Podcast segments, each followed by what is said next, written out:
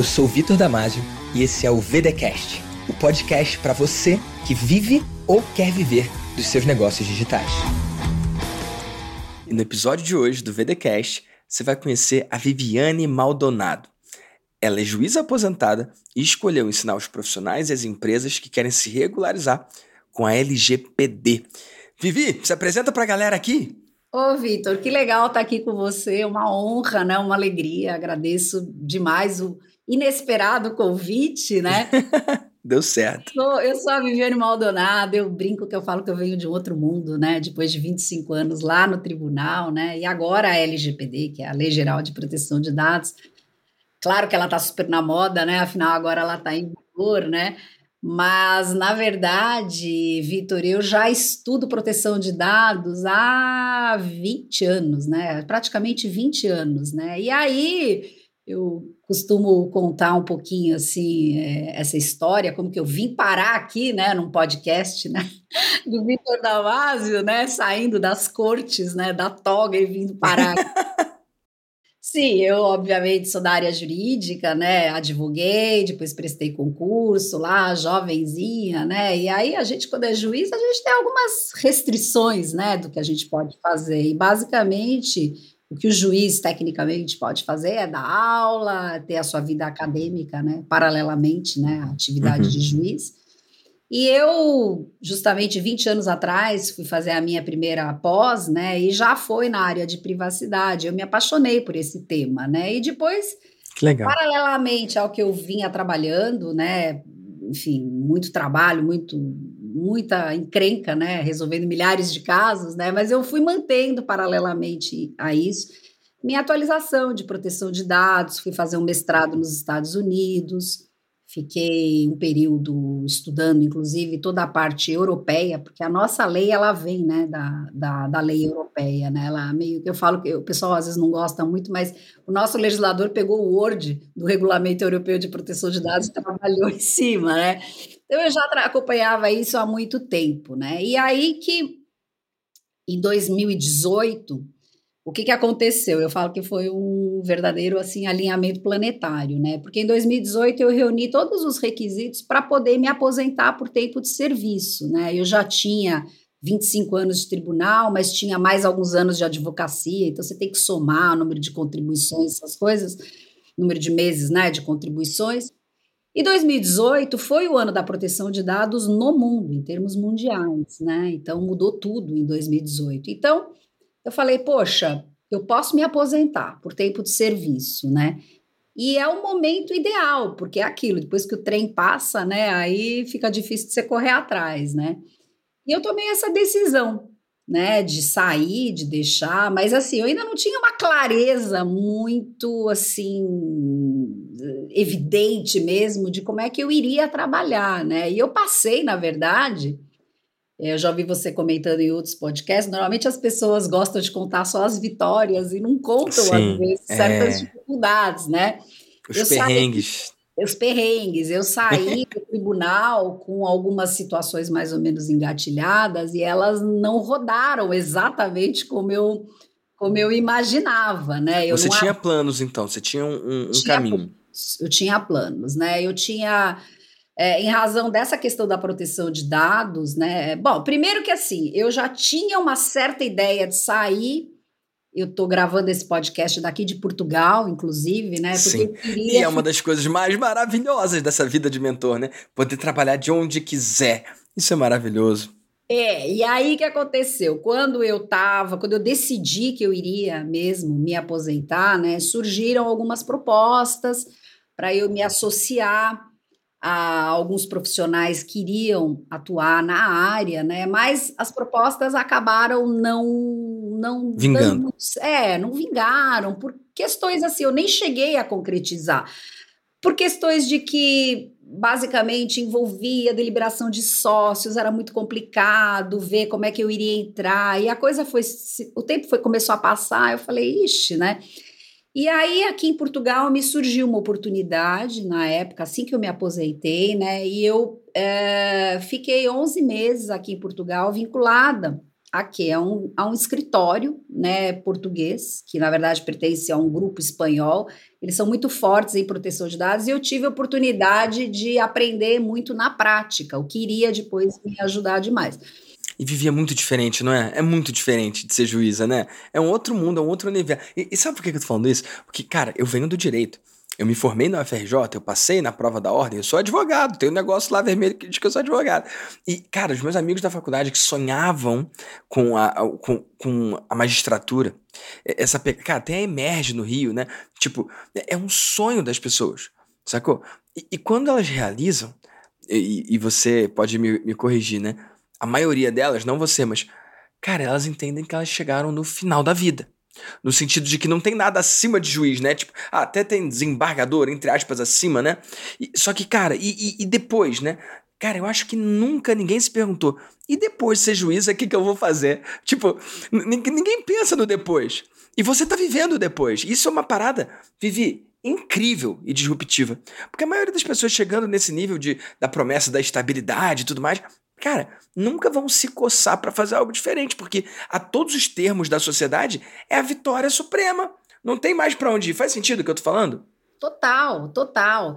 É, inclusive, assim, claro, mantenho amizade com o pessoal da magistratura e eles ficam assim de queixo caído. Eles falam assim: Meu Deus do céu. Por que, que você fez isso? Não deve entender, né? Chegou alguma coisa, entendeu? Até porque hoje eu sou mais bem sucedida, inclusive em termos assim até financeiros, né? Muito mais do que um juiz, né? Então eles olham muito por esse lado, né? Eles falam: "Meu Deus do céu, como que você enxergou alguma coisa?". Mas na verdade a minha motivação nem era financeira, né? Na verdade, eu quis mesmo sair de uma redoma, sabe? E quis juntar essa possibilidade de liberdade com o quê? Com trabalhar com aquilo que eu gosto de alguma forma. E eu sempre pensava assim, sabe, Vitor? É, é curioso isso, né? Enquanto você não pode sair do tribunal, você se sente ali. Vamos, eu sempre fiz essa imagem, numa gaiolinha, que você tem que ficar ali, porque você não vai pedir exoneração, é muito arriscado, né? Você deixar tudo aquilo de lado, que vai te garantir uma aposentadoria futura. Mas eu pensava assim: caraca, mas vai chegar uma hora que vai abrir a portinha da gaiola, que é quando eu conseguir reunir todos os requisitos. E eu vou ficar me sentindo muito, muito mal de estar dentro de uma gaiola, olhando para aquela porta e não saindo. E, e eu falei, cara, cara, eu vou sair. Eu vou sair, eu vou sair, né? E aí tem uma coisa que acho que você não sabe, Vitor, foi muito Me conta, quero muito saber. Porque o meu pai, meus pais são vivos, né? E meu pai é da área do direito também. E meu pai agora tem 92 anos, mas ele é muito lúcido. Ele joga, ele bate qualquer um em pôquer, tranca. Sério, cara? É, ele é assim, ele é sábio. Meu pai é muito que sábio. Né? E aí eu comecei a. Mas eu me preocupo muito assim com o que eles acham, o que eles pensam, tal, né? E eu comecei a falar, olha, sabe assim, tipo, gato subiu no telhado. É. E aí um dia, Vitor, foi muito engraçado, porque meu pai me, me, me, me noticiou o seguinte: ele falou: estamos preocupados com você. Aí eu falei: tá bom, então vamos conversar, né? Vamos conversar. Foi muito legal. Aí ele falou assim: eu falei, tá, pai, olha, é uma decisão que eu já tomei, mas eu quero entender o motivo da preocupação, até para que vocês fiquem tranquilos, né, comigo, porque para pai, mãe, pouco importa a idade que você tem, né? Eles se é, você sempre vai ser o bebezinho deles, né? Que tem um ponto cego que você não está enxergando. Então, eles têm aquele desejo de te proteger de alguma coisa, né? Mesmo que eu tenho, obviamente, mais de 50 anos, mas eles continuam tendo esse desejo de proteger. é para sempre, né? Isso. E, e é lindo que seja assim, né? É, e aí eu falei assim: tá bom, pai, então me, me fala quais são as suas preocupações concretas, porque preocupação é uma coisa vaga. Então, me traz qual é o ponto que incomoda. E aí, ele, ele, ele é muito objetivo, muito pragmático. Ele falou: olha, eu tenho dois pontos que me incomodam. Primeiro ponto: você vai ter uma queda significativa dos seus rendimentos. E é verdade. É uma receita. E é verdade. Por quê? Sabe aquilo que as pessoas xingam? Os penduricalhos, não sei o quê. Essas coisas que você potencialmente recebe, você recebe só na ativa. Quando você passa a condição de aposentado, você perde tudo aquilo. Ou seja, v fica... Vamos explicar para a galera que está ouvindo e não faz ideia? O que ela está falando de, de penduricalhos é porque depois que você passou, tem um salário base, né? Tem um, não é salário, né? É um vencimento, acho que fala, né? Tem um valor básico que você recebe por mês ali e tem auxílios, tem incentivos, tem coisas a mais que o cargo público recebe enquanto está nativa. E, e o que as pessoas falam de estabilidade e tal, o que, que rola? Quando o juiz se aposenta, continua recebendo na íntegra esse valor do, do, do, vencimento, mas os incentivos, os bônus, essas coisas a mais que recebe e que engorda o quanto recebe no mês ali, deixam de existir. Então é disso que você está falando. Então, porque tem gente que fala, ah, vou... lá, lá no, na minha faculdade as pessoas falavam, ah, eu quero ser juiz porque aí eu vou aposentar integral. E, e é verdade, é aposentadoria integral, mas sem o, o, o, acréscimo que você recebe ao longo dos anos. E porque conquista na função ali. Uma coisa é o juiz que acabou de se formar, outra coisa é o juiz que tem 20 anos de magistratura. Então, só para a galera entender, quando a Vivi escolheu aposentar, escolheu receber menos, né? Sim, eu escolhi, era uma diferença bem significativa, né? Em termos percentuais, né? Do que eu ganhava, reduziu X%, era um valor muito alto. E aí, com relação a essa primeira objeção, vamos dizer assim, do meu pai, eu falei, pai, tudo bem. Eu falei, eu já fiz essa conta, e eu vou tentar trabalhar de outra maneira. Mas se tudo der errado na minha vida, eu vou conseguir viver, porque eu sou muito programada, sabe? Com questões financeiras tal. Eu falei, eu vou conseguir viver com esse patamar menor, não vai afetar a minha vida. Meu filho já tem a vida dele, eu já tenho meu patrimônio. Então, pode ter uma restriçãozinha ou outra, mas não é uma coisa que vai me colocar numa situação ruim. Aí ele falou: ah, então tá bom. E ou, falei, seja, você mostrou que não era um ponto cego, não era uma coisa que você estava ignorando ou que você não estava presente. Você estava presente, você tinha calculado, você fez suas contas, você estava tudo bem com isso, né? Não era uma, uma loucura, uma leviandade, tipo, ah, não, eu fiz, eu, eu considerei, eu, eu fui conservador. Eu falei, se eu não conseguir dar certo em mais nada, tipo aquela pessoa que não presta para nada, além de ser juiz, eu falei, tudo bem, eu vou viver com, com aquilo lá e tá tudo bem, né? Apesar que, claro, que eu acreditava que eu podia, mas a gente não sabe, né? Enquanto a gente não tá ali no campo de batalha, batalha, fica difícil de você, né, realmente assinar uma certeza, né? Aí eu falei, tá bom, pai, qual é o segundo ponto da objeção? Aí ele falou: o segundo ponto da objeção é que você vai deixar de ser juíza e isso pode ser uma coisa que você se sinta, entre aspas, depreciada na sociedade por conta daquela coisa que as pessoas têm, né? E aí, que visão, hein? E, é. e, essa visão é interessante, né? Porque tem, tem, tem esse fator identidade, Vivi. Por muitos anos, quem você era, era juíza. Uhum, exatamente. E aí eu disse a ele o seguinte: eu falei, olha, pai, nesse particular, não se trata de eu aceitar uma coisa. Nesse particular, eu desejo essa liberdade. É diferente. Nesse particular, eu quero descer do tablado. Eu vivi 25 anos sem poder me relacionar com as pessoas. Quando eu julgo um caso, quando você julga um caso e você julga um ganha, um perde, eu não posso chegar naquela pessoa que ganha e dar um abraço. E isso me distanciou demais das pessoas. Foram 25 anos muito frios nesse aspecto da Nem quem ganha, nem quem perde, né? É, é meio, meio doido, né? É, e eu falei, eu quero escolher para essa etapa da minha vida me relacionar horizontalmente com as pessoas, Nossa. não verticalmente, né? Então, eu quero me conectar com as pessoas, eu quero beijar, meu eu quero Deus, abraçar as pessoas, eu quero estar tá ali junto, eu quero viver no meio das pessoas. Ô, Vivi, você não faz ideia disso aí, não, cara. Ó, esse podcast aqui vai ter efeito de cura em quem tá ouvindo, porque tem um monte de gente que busca como objeto de desejo, né? Subir numa montanha, subir num lugar para olhar de cima para baixo. Você, quando viu você tava nesse lugar, escolheu descer, cara. Isso é muito lindo, né? Muito lindo. Agora, vamos, vamos combinar aqui uma coisa que seu pai talvez não tenha visto é que você nunca vai perder o título, né? Uma vez juíza, cara, você foi juíza, juíza aposentada, é, acho que é até mais maneiro do que juíza, vai, fala sério. Então, assim, você conquistou lá e isso ninguém tira de você. Eu acho isso muito interessante porque, cara, a gente é subproduto de todas as experiências que a gente teve, né? E você escolher como você falou aí, descer do tablado, né? Para viver uma vida diferente, agora como empresária, eu acho que isso aí, cara, só te dá mais pontos, né? Acho que isso aí só. Cara, é incrível isso aí. Se ser juiz é para poucos, escolher deixar de ser é para menos ainda, né? É.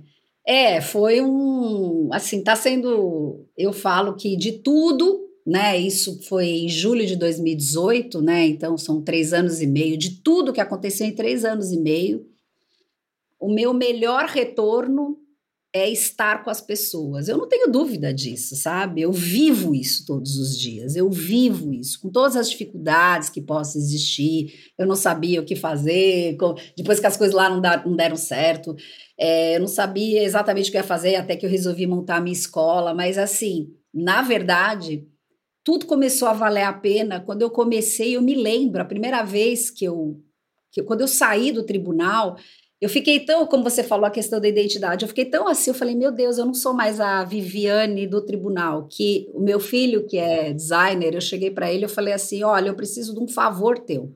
Meu filho cobra, né? Meu filho cobrou, mas eu paguei. Eu falei, ele na época fazia, agora ele já está mais em UX, outras coisas, eu falei assim, ó, eu vou, eu, eu vou fazer isso. Eu vou registrar um domínio, vivianemaldonado.com.br. Eu preciso que você faça um site, porque eu me sentia tão desprotegida de não estar vinculada a uma estrutura que eu quero que aquele site seja a minha casinha nesse momento, até eu decidir. E aí tá lá até hoje. Eu tenho meu site, que na época tinha minha linha do tempo e aquilo que eu estava pensando em fazer, que era dar treinamentos, mas assim, eu coloquei ali antes de começar sabe? Olha, dou consultoria, dou treinamento.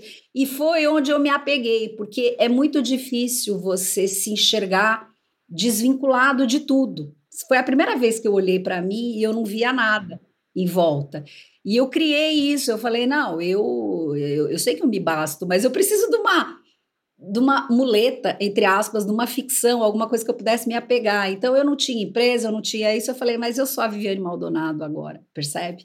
Então, eu falei, eu não sou juíza mais, eu sou eu, né? Foi a primeira coisa que... É, que legal. Foi, eu falei, eu sou eu, meu nome, é meu nome, né? E aí, enfim, fiquei esse período em Portugal. Para quem, é, às vezes não sabe o que é pagar pedágio na vida, né? Eu fiquei esses 11 meses praticamente sem receber nada, mas eu fiz isso porque eu sabia que isso ia ser útil, né? Depois para mim e foi e valeu a cada minuto. Me colocaram numa numa sala que era uma sala de xerox, sabe, Vitor? Eu saí do tribunal com tapete vermelho e a minha mesinha ficava numa sala de xerox. Tinha dia que eu falava, putz, grila, né? Porque, assim, não tinha a deferência mais, aquela coisa. Uhum. Excelentíssima senhora, doutora, não tinha assim, mais isso. Melhor lugar, assim, sabe? Mas eu falei, eu vou aguentar firme, porque isso vai valer a pena. E valeu. E valeu muito a pena, né? Nossa. né? Mas vamos e, falar disso então? Que você já está nessa o quê? Há três anos? É, três anos. Três anos. E, e no primeiro ano, o pai estava certo? No primeiro ano foi, foi perrengue, foi, foi menos? Ou, o seu cálculo estava certo? Como é que foi o comecinho ali da virada?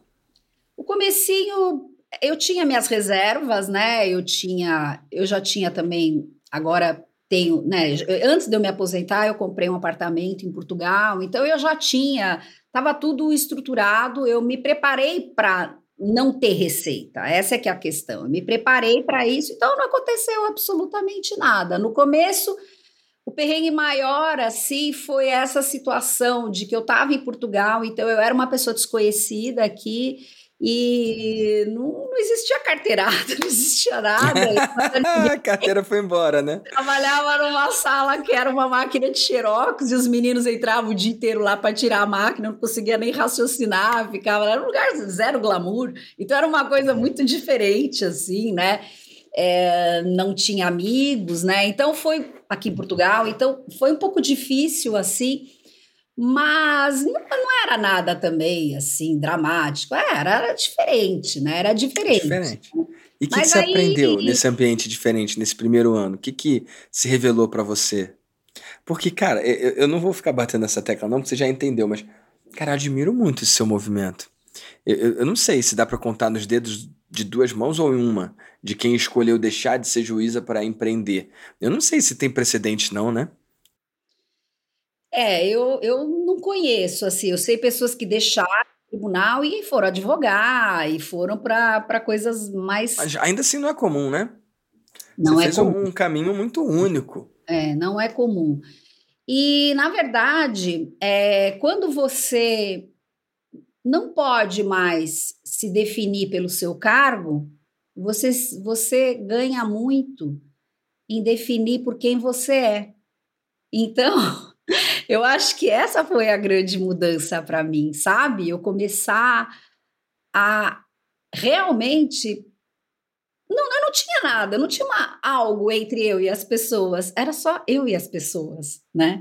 Então eu não tinha algo que era visto antes. Quando você vê uma pessoa, vamos supor, até mal comparando, lógico, você pega um ator, uma pessoa que você admira, uma celebridade, ela, ela é um papel, ela é porque você gosta, porque ela é um ator, porque ela é uma celebridade, mas imagina que ela fosse o seu vizinho de porta, entendeu? Te batendo lá e pedindo uma xícara de açúcar. É, é você entende? Não é.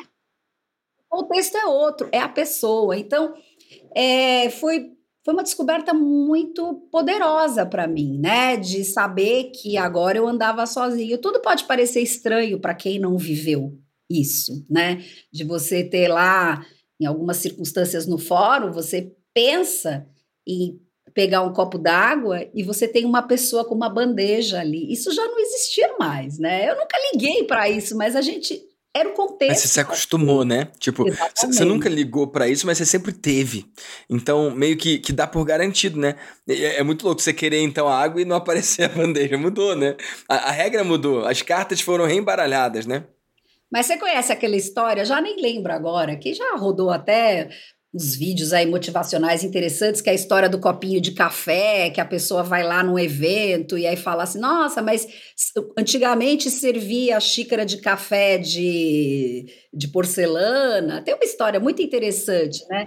Aí, depois, em algum momento, aí a pessoa falou assim: não, mas eu não quero o, a xícara de café de porcelana, pode me servir no copinho plástico mesmo, né? Desses descartáveis. E aí o insight é o seguinte: não pense que alguém te entregava o café na porcelana porque ele tinha consideração por você, ele entregava para o seu cargo. Pouco importa quem está dentro daquele cargo. Não importa quem está dentro daquele cargo, entregava para o teu cargo. Não é porque a pessoa ama o Vitor, ama a Viviane, entrega para o papel que essa pessoa representa. Então, é, o fato é o seguinte, e a pessoa dessa história toda aí, que eu preciso depois me lembrar qual é, o fato é o seguinte, ele dizia, não, mas eu, como eu mesmo, eu mereço, à vista das pessoas, o copo descartável mesmo, entendeu? Se eu tô sem o cargo. Então, é, eu sempre tive essa clareza na realidade, que as pessoas que me entregavam o copo na bandeja, não era porque eu sou legal, é porque era o papel que eu estava desempenhando ali. A gente não deve se iludir que as pessoas fazem concessões para a gente porque elas consideram a gente maravilhosa. A gente tem que se despir de determinadas vaidades e saber que existem protocolos que talvez você não enxergue. E a pessoa está só seguindo uma regra ali, né? Uma, uma convenção. Fora dali seria de outra forma. Que loucura, hein? É.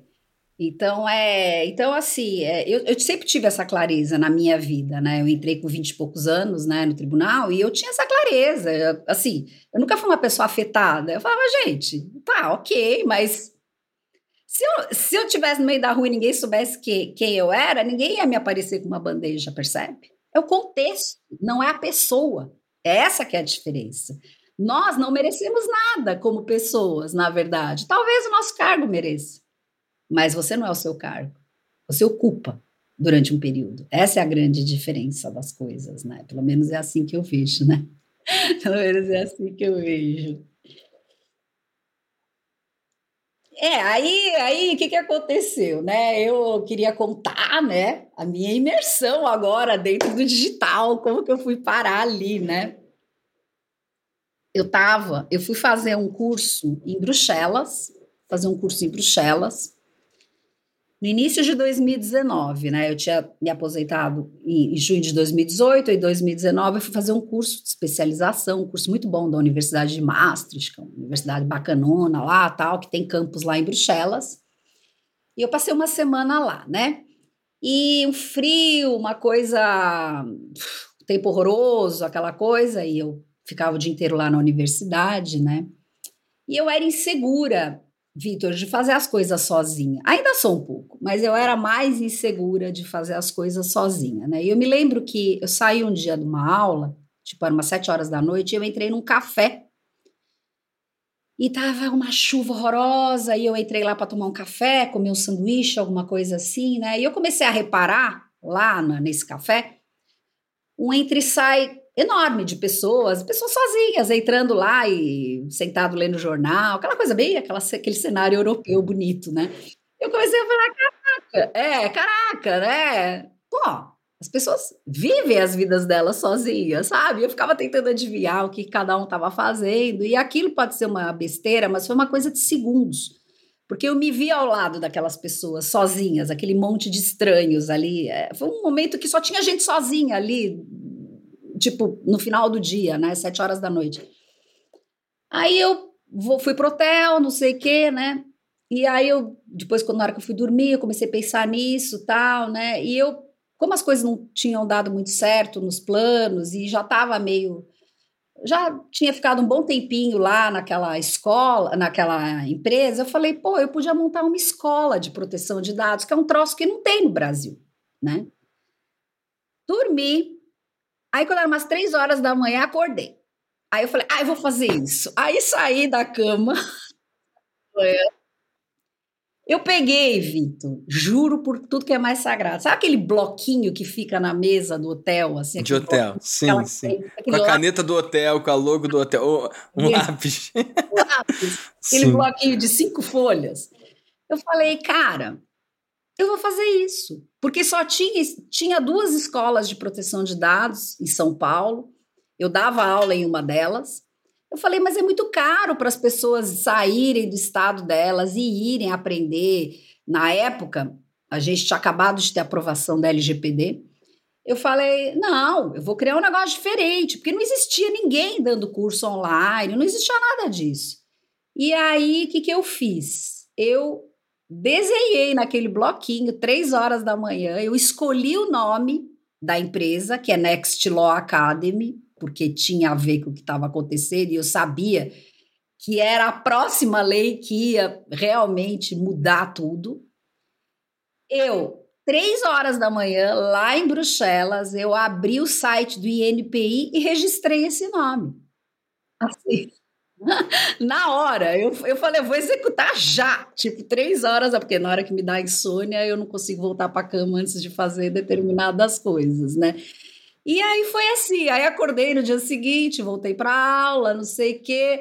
Aí já, como meu filho trabalhava com isso, aí já negociei com ele, já ele já desenhou, começamos a fazer com ele, segue todo o processo igualzinho, tem debriefing, tem, tem o briefing, depois tem debriefing, tem tudo lá para fazer o projeto. Aí ele montou minha plataforma.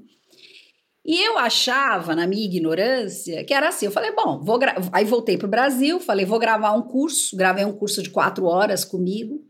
Eu achava assim, ó, vou botar lá e todo mundo vai comprar. Eu achava que era assim, que não precisava vender. Olha só que maravilha. E aí, Vitor, eu lancei o primeiro curso, vendeu bastante, só que daí dá aquela caída. Depois, eu, aí, o que, que eu pensava? Ah, tem que lançar outro curso. Então, chamei um professor, gravamos o segundo curso. E foi indo assim, três cursos. Tinha o pico, caía. Tinha o pico, caía. Quando eu ia lançar o quarto curso, começou a pandemia. E aí fechou tudo. E, e aí eu falei assim, o que, que eu vou fazer agora, né? Aí, nessa época, eu não sabia nada de marketing digital, né? E eu não sei por que, que apareceu lá alguma coisa do Érico, que ele tinha aquele programa, tem, né? Aquele 747 de manhã. E eu comecei a ouvir aquilo. Eu falei, ah, vou fazer o meu 747, né? Então eu saía do 747 do Érico e abria, começava uma live no Instagram, foi logo no começo, ninguém estava. A minha audiência, que era uma audiência ridiculamente pequena, institucional, tanto que eu estou trocando o nome da, do meu perfil no Instagram, que está como Next Law Academy, porque não foi uma coisa que foi pensada para ter conexões, para mim era uma coisa institucional. Então eu abri ali e as pessoas começaram a vir, né? E na época você com quantos seguidores? Ah, eu acho que uns dois mil, três, no máximo, uns dois mil seguidores, né? E aí a minha rede ainda é uma rede mais ou menos pequena, né? Ela é pequena, tem 7.500 seguidores, né? Mas aí eu, eu comecei, eu lembro que eu falei assim, eu vou começar a fazer esse 747 num sábado. Porque se aparecer uma alma, vai dar certo. Porque para a pessoa aparecer no sábado. E aí, Vitor, eu fiz quase dois meses direto, todos os dias, sábado, domingo, feriado, até no meu aniversário. Tudo foi, foi, foi, foi, foi, foi, foi. E as pessoas entravam ao vivo, igualzinho o Érico, para tirar a dúvida. E eu tirava a dúvida de LGPD. E aí eu falei assim, mas eu não tinha comprado nem fórmula, nem nada. Aí eu falei, ah, quer saber? Eu vou marcar uma masterclass e vou lançar. Desenhei um programa, que é um dos meus melhores programas hoje, que está na oitava edição agora, que se chama Trilha LGPD, que são quatro semanas ao vivo. Eu gostei tanto dessa coisa de falar com as pessoas que eu nem cogitei gravar um outro produto. Eu falei, agora vai ao vivo. Agora, agora que eu estou entendendo como é que é me conectar com as pessoas, agora eu não volto para trás mais de gravar infoproduto. Essa, era, essa é a minha verdade. Aí marquei uma masterclass. O que, que eu fiz? Tipo, fiz inscrição pela Eventbrite para ter alguns e-mails, porque eu não tinha nem lista de e-mail, não tinha nada, né? Aí fiz uma masterclass gratuita, expliquei como ia ser o programa e falei: vai abrir amanhã, 8 horas da manhã. E eu lembro que custava 1.990, né? Eu coloquei esse preço. Nos primeiros minutos vendeu 30 cursos, né? Foi assim. Só... E para você já foi disruptivo, né? Eu falei, gente, eu olhava aquelas notificações e falava assim, mas o que, que é isso? Como pode, né? Como assim? Na minha vida. Foi uma coisa muito louca, assim, né? E aí eu fiquei tão, tão assustada que eu fechei o carrinho, tipo, depois de uma hora, né? Eu conto hoje, a pessoa do Marco, você é louca. Eu falei, gente, eu, eu não sabia nem. Era um beta completo, nem existia o programa, não existia nada, né? E aí umas pessoas falaram assim. Por favor, né? Deixa eu me inscrever. Aí eu abri, vendi mais quatro. Assim, tipo, abri. Ó, então vou abrir 11 horas. Fica a postos para você fazer inscrição que eu vou fechar de novo. E aí você abriu mais um pouquinho e vendeu mais de quatro. É. E aí eu fui repetindo isso, né? Eu fiz três lançamentos em 2020, todos eles mais ou menos entre 60 e 70 mil, né? Mais ou menos o, o faturamento, né? Aí no final de 2020 entrei no Insider, e aí, logo, o primeiro lançamento depois do ensaio não foi tão bom, não sei o quê. Aí eu comecei meio que, falei, putz, não sei, tem algum ponto cego. E aí foi quando eu te conheci, porque foi mais ou menos em março de, de fevereiro, março de 2020. Do ano eu, passado. É, de 2000, ah, aliás, 20 ou 21? 2021, 2021. Ah, 21. É, 2021. Ano passado. É. Aí eu, para quem tá ouvindo, né, eu sou um pouco tímida, né, mas eu gostava muito daquele Clubhouse, né, porque eu também estava entrando lá para falar de LGPD. E um dia eu tô lá, eu não acompanhava muito o Vitor, assim, eu sabia mais ou menos quem era, mas eu não ficava acompanhando no Instagram. E eu vi uma sala que o Vitor tava, aí falei, vou entrar. vou entrar porque, assim, meu negócio tem algumas coisas que eu não, não tipo, tem uns pontos cegos, eu preciso melhorar, tá muito caseiro esse troço, não tá muito profissional, assim, sabe? Fazendo tudo sozinha, né? Aí eu ia perguntar para o Vitor, basicamente, como que funcionavam os programas dele, porque eu não tinha muita clareza sobre o que, que era mentoria, o que, que era a vida de mentor, os nomes me, assim, me confundiam um pouco, né? Porque eu não acompanhava, né? E aí eu levantei a mão lá no Clubhouse, tinha muita gente, apesar que era de madrugada, tipo umas duas horas, mas tinha muita gente, né? Quase desmaiei, né, quando o Vitor me chamou, e eu ia perguntar, e aí, e aí eu falei, ah, eu tenho interesse, porque eu preciso de um mentor, eu preciso de alguém que me ajude no meu negócio, porque eu não tenho sócio, eu não sei fazer nada, eu preciso de alguém que me ajude nisso, né? E aí, Vitor, você me botou na fogueira, né? Porque você fez a minha uhum. entrevista ali na, na cara. Na hora. Nossa Senhora. Você estava em Portugal ou estava no Brasil? Eu estava no Brasil. Ai, porque eu lembro que foi tarde do Brasil, então Portugal seria mais tarde ainda. Então é, tá, você estava no Brasil. Estava no Brasil, é. Que massa. E cara. aí você falou, tá, então você tá aprovado. Eu lembro que ainda antes de, de, é, de você falar que eu estava aprovada, eu lembro que você me perguntou assim, porque eu, eu lembro que eu, eu, eu apresentei uma objeção para você ali sobre ter mentoria, né? Porque era sobre isso basicamente que, né, você fala bastante, tal, né?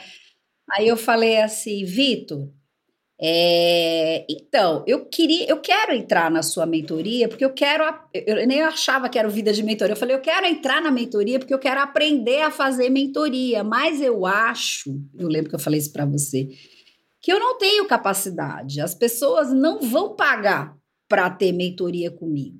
E aí, acho que deu um ruído e você não entendeu o que eu falei.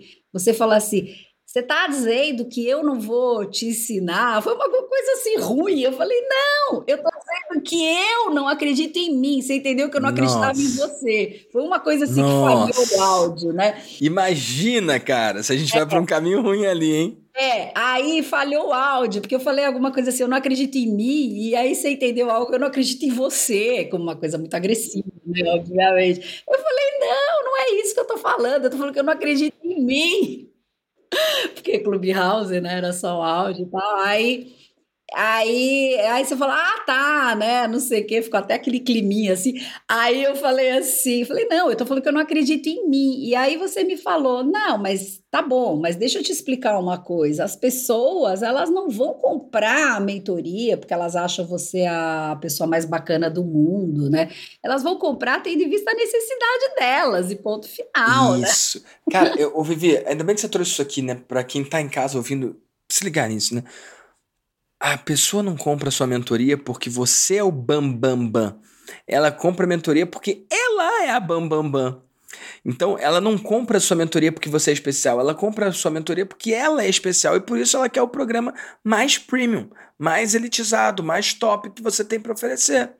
E não o pequeno, não o menor, não o produto de entrada. Tem um perfil de cliente. É todo mundo assim? Não. Mas tem um perfil de cliente que quer o melhor ou nada.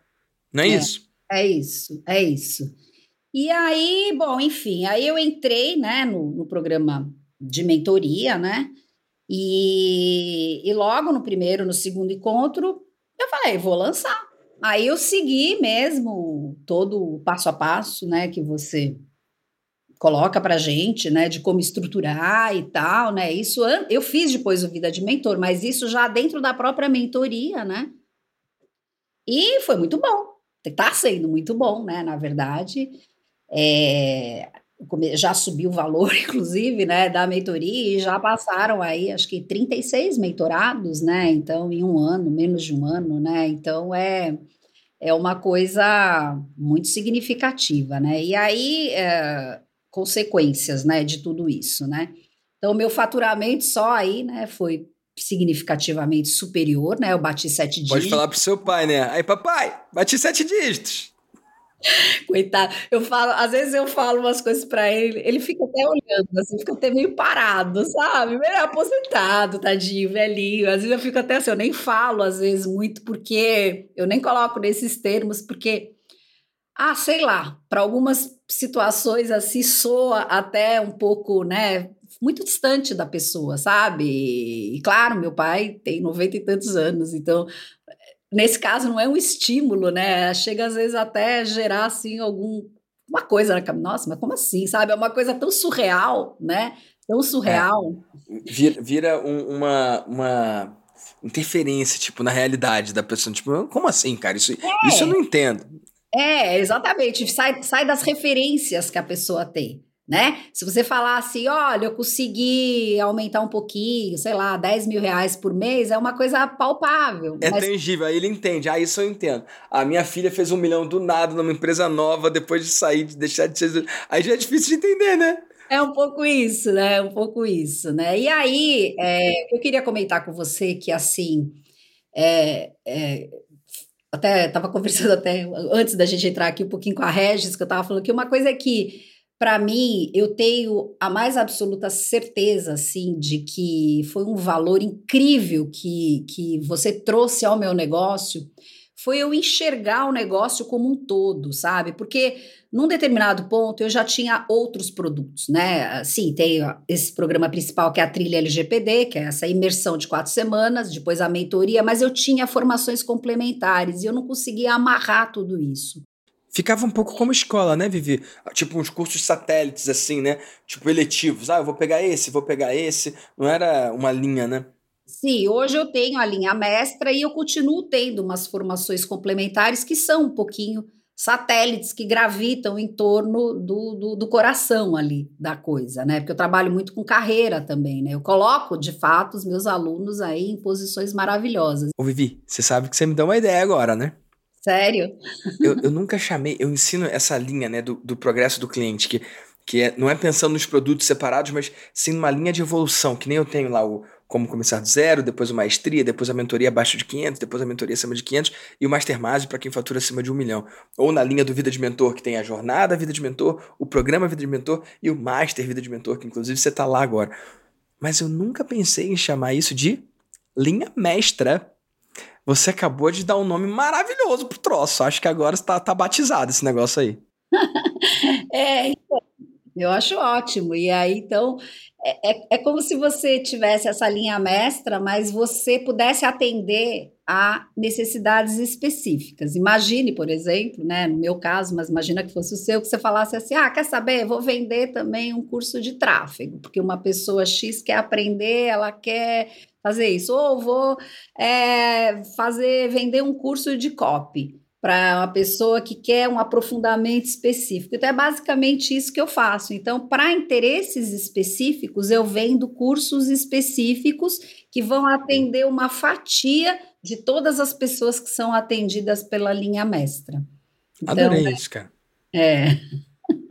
Então, hoje é isso que eu faço com a LGPD. Então, eu tenho essa linha mestra, que é uma formação básica, profunda, e aí eu tenho, por exemplo, um curso que é para quem quer atuar no contencioso da LGPD. Então, é apenas uma pequena parcela.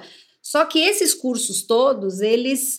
É, em primeiro lugar, eu tenho um, um, LTV ótimo, né? Porque eu vou. Opa, lançar... opa, opa, opa. Uma das coisas que eu faço aqui, Vivi, desculpa te interromper, mas eu traduzo as coisas que rolam aqui para quem está ouvindo que, que é LTV? Você falou, eu tenho LTV maravilhoso. Para quem está ouvindo pela primeira vez, o que, que é o LTV? Então, é a, é a sigla né, de Lifetime Value, que é basicamente a recorrência com a qual seus clientes né, continuam adquirindo novos produtos, né? E, e, assim, uma grande parte hoje do meu resultado vem dos meus próprios alunos, né? Ou então, seja, não é só a primeira transação. O cliente que compra de você compra de novo e compra de novo e compra de novo. Quando você falou grande parte do meu resultado vem dos meus próprios alunos, quer dizer que você não depende tanto de novos clientes conhecerem você para comprar, mas sim também dos clientes atuais comprarem o próximo passo, e o próximo passo e o próximo passo. E para quem está ouvindo esse conceito pela primeira vez, isso é muito poderoso, porque você já pagou pelo lead, você já pagou por aquele cliente.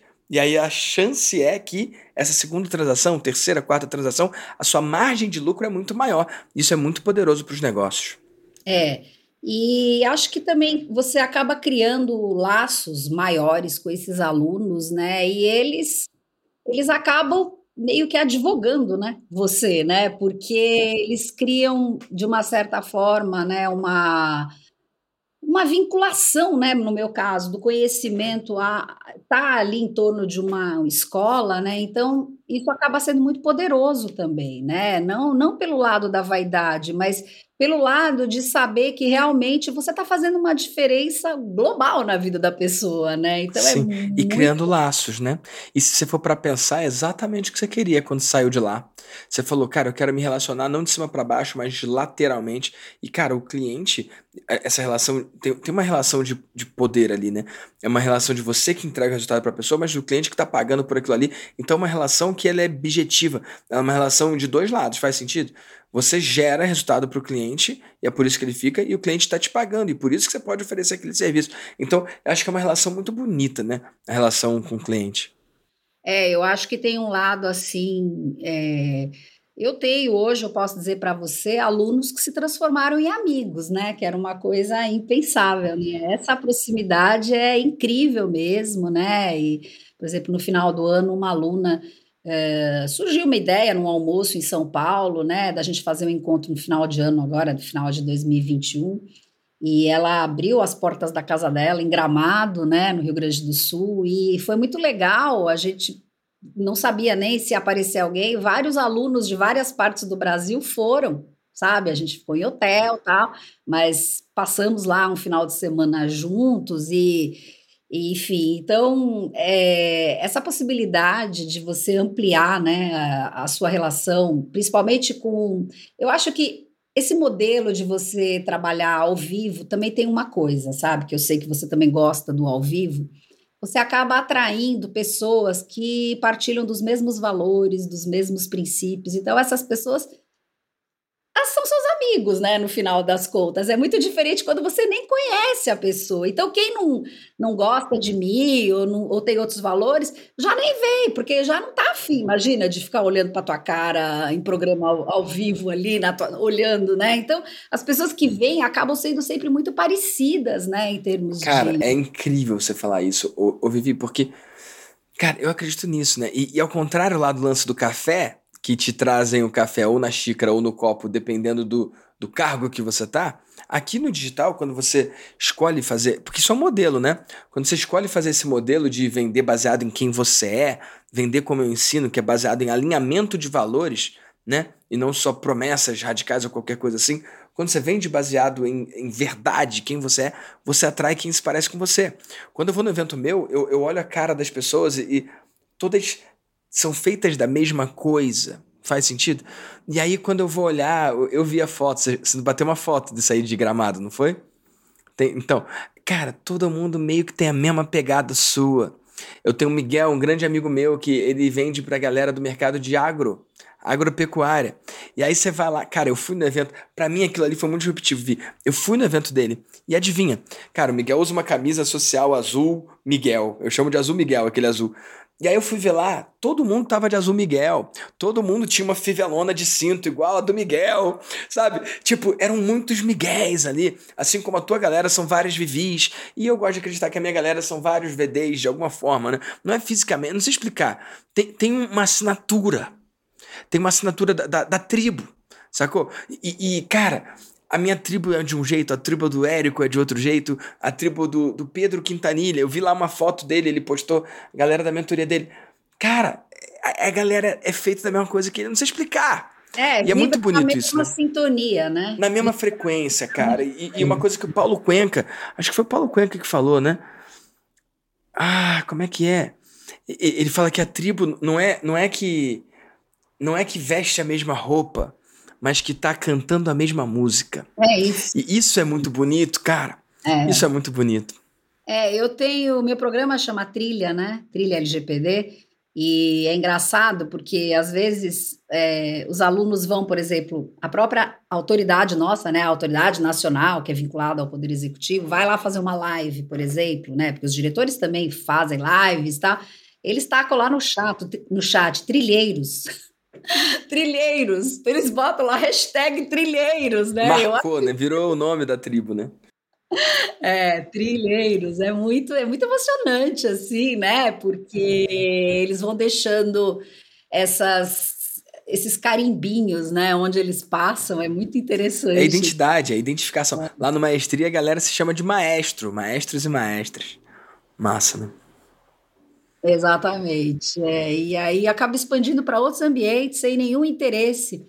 Eu acho que é um orgulho mesmo que as pessoas têm, né, de saber que, enfim, que fazem parte. Acho que também é o senso da comunidade e tem orgulho, orgulho da minha escola, orgulho de estar comigo, né? Então acaba sendo uma coisa muito legal, porque se é uma coisa que você não curte muito, você não vai botar nada, ah, aprendi, dane-se, não tô nem aí, né? Mas quando você leva o nome né, de alguém, como leva um nome maestro, quando leva o um nome, sei lá, de outras pessoas, isso é uma validação, né, de que o teu trabalho tem importância para aquela pessoa, né? É, então, assim e, e, o lance de pertencer, né?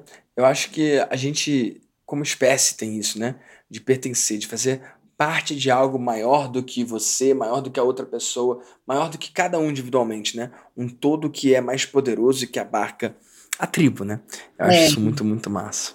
É, e a tribo é uma coisa maravilhosa, né? Eu fiz agora o meu último lançamento, eu usei um, uma coisa interessante no meu CPL 4, né? CPL, se quiser fazer a tradução aí. Tem que traduzir. Gente, quando o pessoal fala CPL, CPL é conteúdo pré-lançamento. Tem dois termos na CPL, conteúdo pré-lançamento e tem também custo por lead. Dependendo do contexto, pode ser uma coisa diferente, mas no contexto que a Vivi está usando é conteúdo pré-lançamento, que seguindo a metodologia lá do fórmula de lançamento, são aqueles vídeos que você coloca no ar ali antes de abrir as inscrições do seu programa. Você fez quatro? E, é, então, quando ela fala CPL 4, é o quarto, né? né? Faço ao vivo, eu não faço Sim. gravado, né?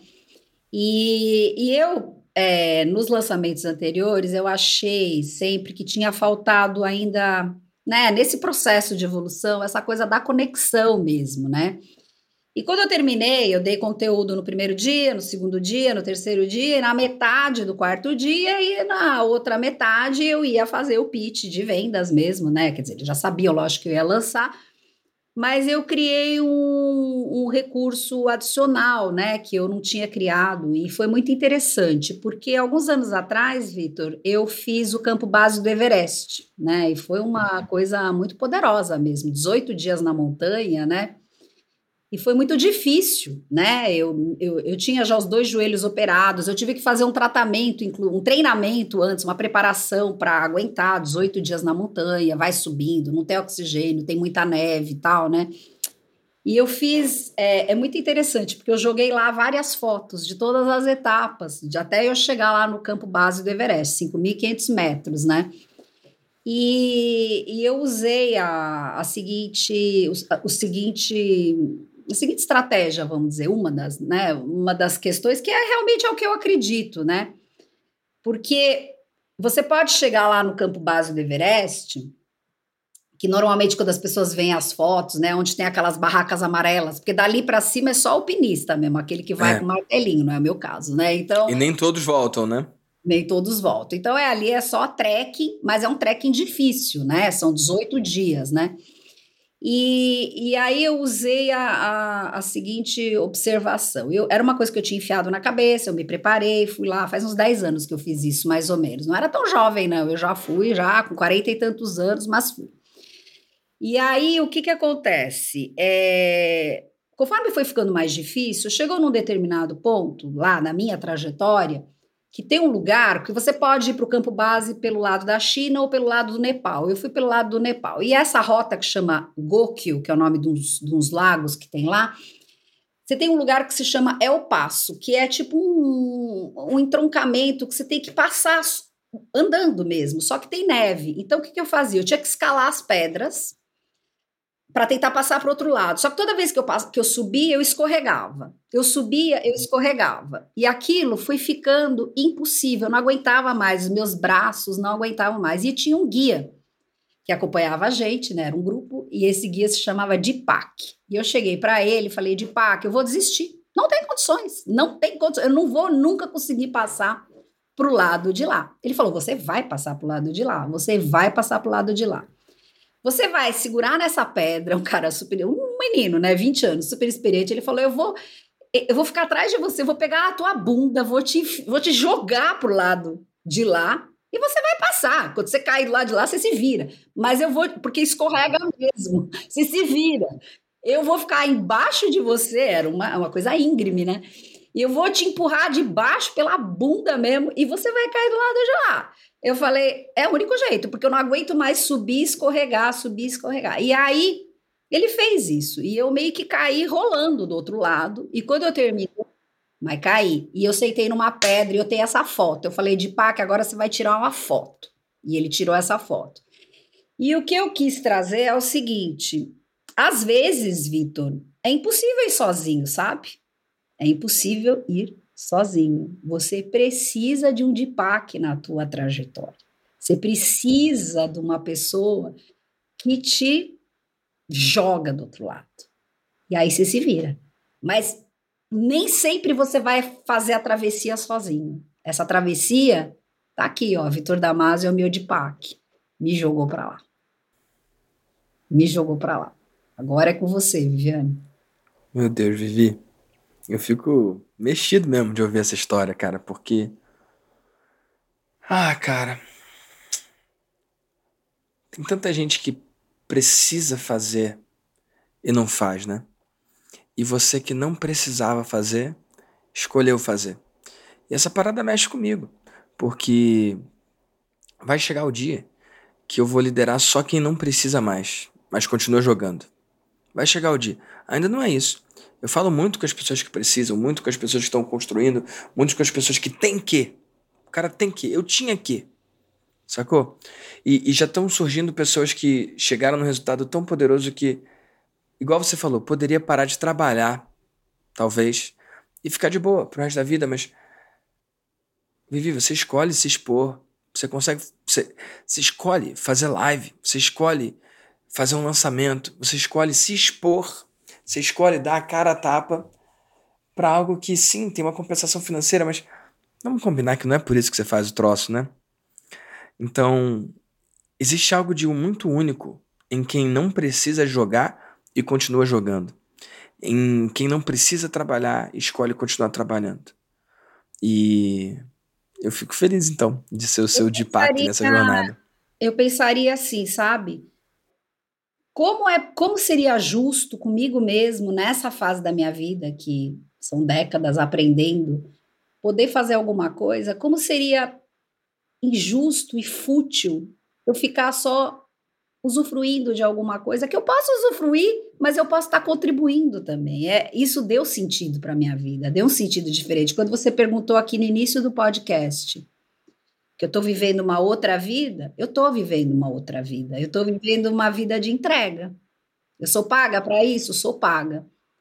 Mas eu poderia ter optado apenas por viver a minha vida, né?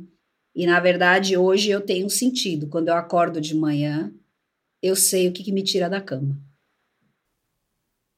Vivi, surreal, cara. Surreal. Eu fico tocado mesmo, sem palavras mesmo. E, cara, tem uma pergunta para você. Para onde que você tá indo então, Vivi? Quais são os próximos passos da Viviane Maldonado, da Next Law Academy? Quando você olha para o futuro, o que, que você vê? eu já pensei em parar, né? Como, quando bate alguma dificuldade, às vezes a gente pensa, a gente repensa que a gente deveria estar tá fazendo, né?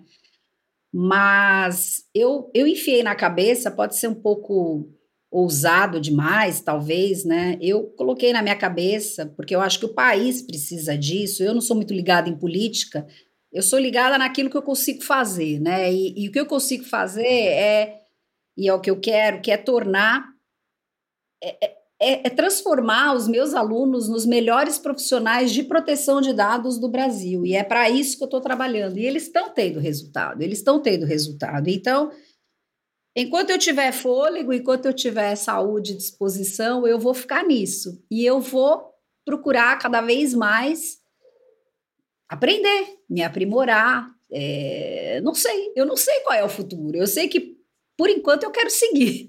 Eu, eu não consigo enxergar a médio prazo, a longo prazo, né? Hoje eu acordo feliz todos os dias e eu procuro viver cada dia, procuro investir em mim, é, tá aprendendo e deixa a vida me levar. Eu fico emocionada também. É assim, porque, cara, é difícil às vezes você projetar muito, né? sei lá, às vezes você projeta muito e quebra a cara. Então, eu também tenho um pouco de medo. Eu, eu quero viver bem cada dia da minha vida. É, é esse o meu caminho. Maravilhoso. E Vivi, eu tenho uma maniazinha que é, é a seguinte. Óbvio que é uma hipótese, né? É, uma, é só uma abstração. É um, é, é um convite, é um exercício que eu sugiro para a galera que vai ouvir agora o VDcast. Quando eu vou dormir, eu me pergunto se o dia de hoje, o dia que eu vivi hoje, se acontecesse uma coisa. Tipo aquele. Não tem aquele filme. Acho que é o Dia da Marmota. O dia. Eu não sei. Groundhog Day. Acho que é esse o nome. Eu não sei em português. O feiti Feitiço do Tempo. Talvez em português. Eu não sei. É, é um filme que acontece um, um, uma coisa ali que a pessoa é meio que condenada a viver o mesmo dia de novo e de novo e de novo. Ela vai dormir quando ela acorda, ela acorda no mesmo dia. Ela olha o calendário, é o mesmo dia. Nossa, ela tá presa naquele dia para sempre. E, e, eu, eu me pergunto antes de dormir, quando eu lembro desse exercício, né? Se amanhã eu acordasse e fosse condenado a viver esse dia de novo, tipo, isso seria uma bênção ou seria uma maldição? Isso seria um prêmio ou seria um castigo? o meu dia de hoje foi um dia. E, e essa métrica que eu uso para saber se meu dia valeu e se eu tô acertando na vida. Tipo, eu vou dormir e eu penso, se amanhã eu fosse fadado a viver o mesmo dia de hoje, igual, igual, sem tirar nem pôr. Comer o que eu comi, falar com quem eu falei, fazer o que eu fiz, seria um presente que eu ia dormir feliz esperando o dia, ou seria um martírio que eu ia dormir triste. E não tem nada de errado. Tem dia que eu não quero repetir. Poxa, esse dia eu não, eu não faria igual. Mas aí eu tenho a chance de fazer diferente amanhã, entendeu? Mas se, se, se, eu, se eu passo muitos dias em que seria um castigo repetir o dia, ei, vamos reajustar a rota. Mas pelo contrário, nessa vida de mentor que eu construí para mim, eu vivo dia após dia que se eu fosse condenado a viver aquele dia de novo, de novo, de novo, seria uma vida que valeria a pena. Seria uma vida não de castigo, mas sim uma vida de presente, uma vida de vitória. Faz sentido? Total, né? Dizem que a felicidade não dura, né? Mas se a gente consegue todos os dias, todos os dias ser feliz, um dia a gente vai olhar para trás e vai ver que a vida é a soma dos dias. Então a tua vida foi feliz. Uau. Eu acredito nisso também. Vivi, tá incrível esse episódio aqui. Eu acredito que, nossa, vai ser um salto para um monte de gente que vai ouvir. E tem uma coisa que eu gosto de todos os episódios aqui do VDCast. Você assiste VDCast? Já, já viu alguns episódios? Ah, já, sempre, sempre. Cara, tem um troço que, que, que, que para mim é importante, né? Eu quero que daqui a um ano, se alguém esbarrar com você, fale: Vivi, eu conheci você, fez diferença para mim conhecer você, mas teve uma coisa lá que você disse no final ali que eu implementei na hora no meu negócio que, cara, olha o resultado que eu tô colhendo agora. Ou, ou seja, das coisas que você viu lá no Vida de Mentor, ou lá na mentoria, ou agora no Master Vida de Mentor, ou na consultoria, tem alguma coisa que você quer trazer aqui para o mundo, alguma coisa que você quer dividir com a galera do VDcast para que eles possam fazer, para que eles possam implementar, para que eles possam testar, para que eles, sei lá, possam trazer para o negócio deles algo prático, algo executável. O que, que eles podem fazer agora no negócio deles para falar: ó, oh, esse episódio da Vivi não só eu conheci uma pessoa incrível, me inspirei pela história dela, mas também peguei aquela dica lá, implementei e tive resultado. O que, que você pode dividir com a galera? Eu, eu, uma das grandes coisas que eu aprendi com você, inclusive, é que assim, a gente, acho que você está muito acostumado com isso, as pessoas têm medo de vender, né? Tem medo de ofertar, porque a gente sei lá, eu não fui treinada para isso, né? Nunca aprendi isso na escola, na faculdade, o que quer que seja. Existe um pouco de tabu, né, com relação a vender, né? E, e eu acho que assim, é, quanto mais a gente vende, quanto mais a gente oferta, e qualquer pessoa que siga você, né, Vitor, sabe que você oferta literalmente todo santo dia mesmo, né? Quanto mais você oferta, você aumenta obviamente, né, o seu faturamento, tal, mas você aumenta a possibilidade de você transformar pessoas, de você transformar vidas. E eu acho que esse é um elemento que faz você ressignificar a venda para as pessoas que têm esse tipo de dificuldade, vamos dizer, né, de esse tipo de bloqueio de vender. Então, toda vez que você considerar, eu digo isso para os ouvintes, né? Toda vez que cada um de vocês considerar ser difícil ofertar, e, na verdade, preciso ofertar todos os dias, e isso é uma realidade, falando em termos materiais. Meu faturamento dobrou depois que eu realmente internalizei essa questão. Quando você sentir que é difícil e tal, eu acho que você tem que pensar que não é aquele dinheiro ruim ou é aquela coisa maldita. Não. Ali isso é um elemento de transformação para as pessoas, né? Então, eu todas as vezes que eu é, posso me sentir constrangida, eu sei que quando eu deixo de vender, eu deixo de transformar. E isso foi uma grande mudança que eu tive. Massa, Vivi. Eu acho que vender é servir, né? E, e, cara, você fala que eu vendo todo dia, eu vendo mesmo. Inclusive, eu tenho que fazer agora um oferecimento de eu mesmo. Esse podcast tem o um patrocínio de eu. Então, se você quiser apoiar o podcast, compre os programas, cursos, mentorias aqui, entra lá, victordamasio.com.br barra mentoria. Ei, eu vendo sim, sabe por que, Vivi? Qual é a chance de um podcast mudar a vida de uma pessoa? É pequena.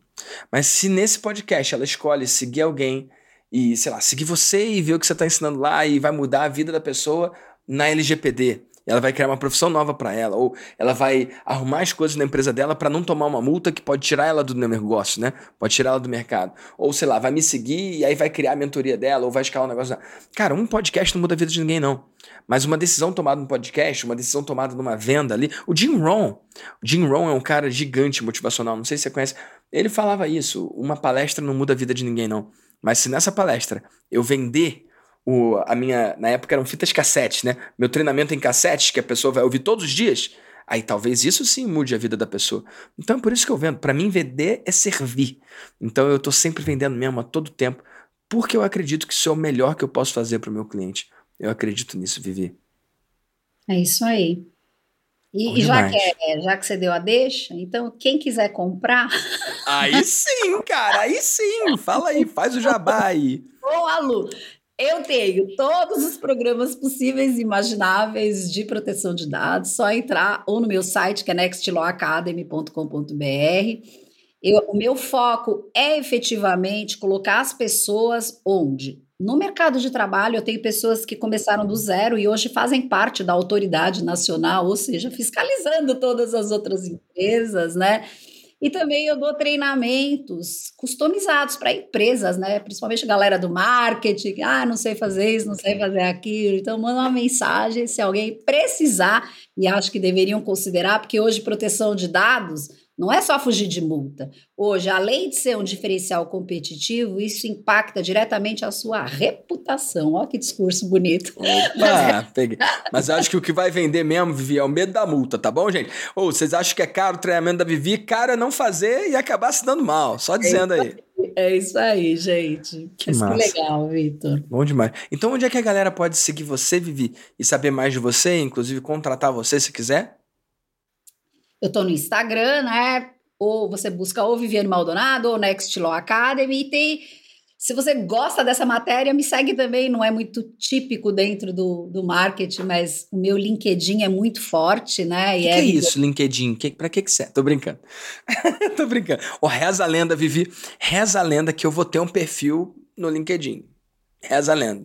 Inclusive, enquanto esse podcast sair, talvez eu já tenha lá. É. Vamos ver. LinkedIn é muito bom, mas é outro universo, né? Eu vou Sim, dar uma é consultoria para você, Vitor, porque o meu Manda LinkedIn aí é bala demais. É, é bala. tá mandando bem lá. Eu quero aprender, porque é uma coisa nova para mim. Eu sempre é. fugi de lá porque meu público é empreendedor e tal. E aí eu tenho essa história na minha cabeça de que quem tá lá é o público de carreira, né? O público empregado. Nada de errado, mas é diferente de quem eu alcanço. Mas eu tô olhando para esse lugar agora. Eu acho que faz sentido ter presença lá também.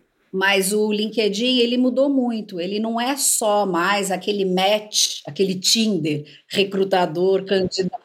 Não, ele é hoje um, um, campo maravilhoso de networking, né? Então, é, você consegue contatos, conexões maravilhosas, né? E, e, e, é tudo muito é muito rico porque o LinkedIn, o algoritmo dele é baseado na entrega, na entrega de conteúdo, né? Você entregando o conteúdo certo, é como se o LinkedIn recompensasse você com relação a isso e, e melhora a sua exposição, as suas conexões e tudo mais, né? Mas é uma rede difícil, porque ela é trabalhosa, você tem que entregar bom conteúdo. E não tem nada a ver, você não vai pegar um carrossel do Instagram e jogar lá. Normalmente é outra, outra regra, né? Mas é isso, né? Mas eu, eu comecei por lá, então eu já estou mais familiarizada. Já está adequada com a linguagem. Né? É, para mim é a novidade de agora. Mas legal. E Vivi, eu posso fazer uma última pergunta antes da gente encerrar? Sim. Quando você faz stories, só uma porcentagem vê. Nem todo mundo abre, né? Quando você manda um e-mail também, só uma porcentagem abre. Mas e se e se você pudesse mandar uma mensagem para todos os empreendedores, todas as empreendedoras desse Brasilzão de meu Deus, ou Portugal, já que você está em Portugal, ou o mundo, que mensagem você deixaria? Com 100% de abertura. Tem dias bons, tem dias ruins, mas o que vale mesmo é sempre o seu propósito. Então não deixe que os dias ruins abalem, curtam ali aquela tristeza por alguns minutos e voltem no por que você faz isso. Quando você retoma o porquê, você automaticamente volta para o seu eixo e está fortalecido, tá fortalecido para seguir em frente. Nossa, Vivi, maravilhoso. Olha, obrigado pela sua participação, obrigado pela sua contribuição, obrigado pelo seu tempo e mais importante de tudo isso, obrigado por você ser quem você é.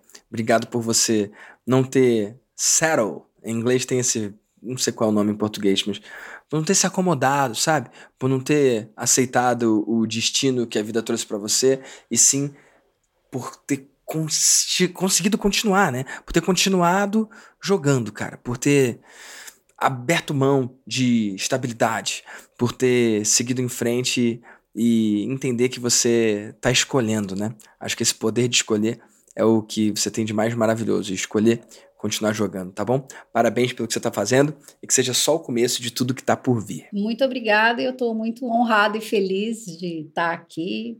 Uma grande alegria mesmo. Muito obrigada pelo convite. Eu tenho um convite para você. Não importa se esse é o primeiro VDcast que você está ouvindo, ou você já ouviu vários VDcasts, talvez você já tenha visto aqui alguma história de algum empreendedor ou empreendedora digital que eu ajudei. Se você acredita que a gente pode trabalhar junto no seu negócio, eu quero que você preencha a sua aplicação para o meu time identificar se e como a gente pode ajudar. Então, entra aí agora em victordamasio.com.br barra mentoria victordamasio.com.br barra mentoria. Preencha com carinho e atenção a sua aplicação e meu time vai entrar em contato com você. Uma produção, voz e conteúdo.